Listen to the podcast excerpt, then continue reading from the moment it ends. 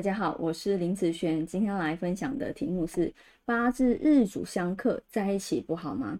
这是最近啊，我有一个学生他问我的一个问题哦，他说老师，如果啊这一个人他的日主假设是木好了，那他跟土在一起的人，那他们两个木克土嘛，他们两个在一起是不是感情就会比较啊？我是跟他讲哦，不要这样子去看哈，因为你只看一个日主就判断。这个人跟你不合，不是所有木日主跟土日主的感情运都是一样的哦。今天你你会看运势，当然是以运势下去看哦。为什么要以运势下去看？譬如说，在感情运来说，他是你的感情，你也是他的感情，对不对？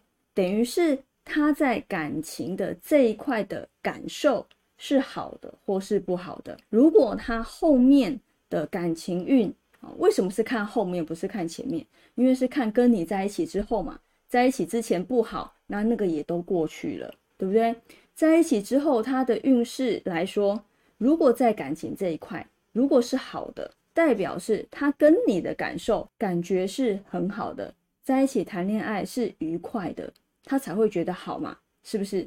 我举个例子，譬如说 A 女啊，她后面的感情运。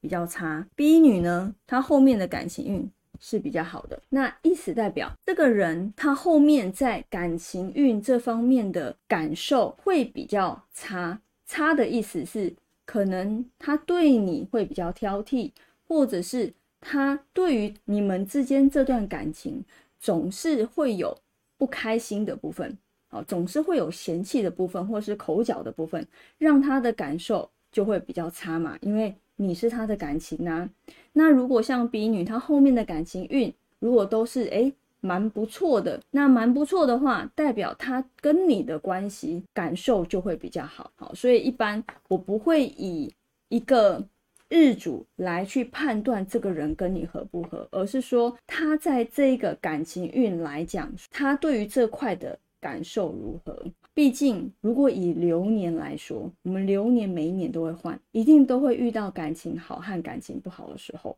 如果你今天已经会看流年运了，那你就要用运的方式下去看你们感情运不好的时间点。你知道他感情运不好跟你是有关系的，那你自己就要小心去应对你们之间的问题，是不是？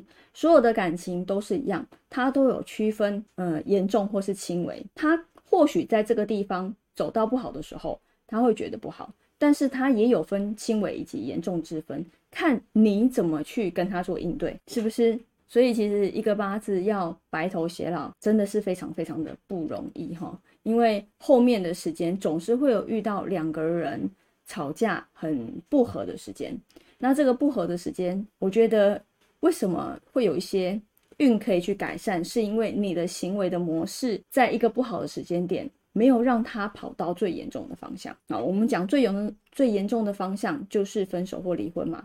你没有把这个事件发展到最严重的方向，那其实，在不好的时间里就算是好了，这个也算是改运。不然不好的时间你没有让它发展到最严重、最不好，这个还不叫改，你还要怎样改呢？对不对？好，所以对我来讲，是不是？日主相克就不好，不是哦，好，不是直接看日主哦。那以上这个影片就分享给大家以及我的学生，我们下次见喽，拜拜。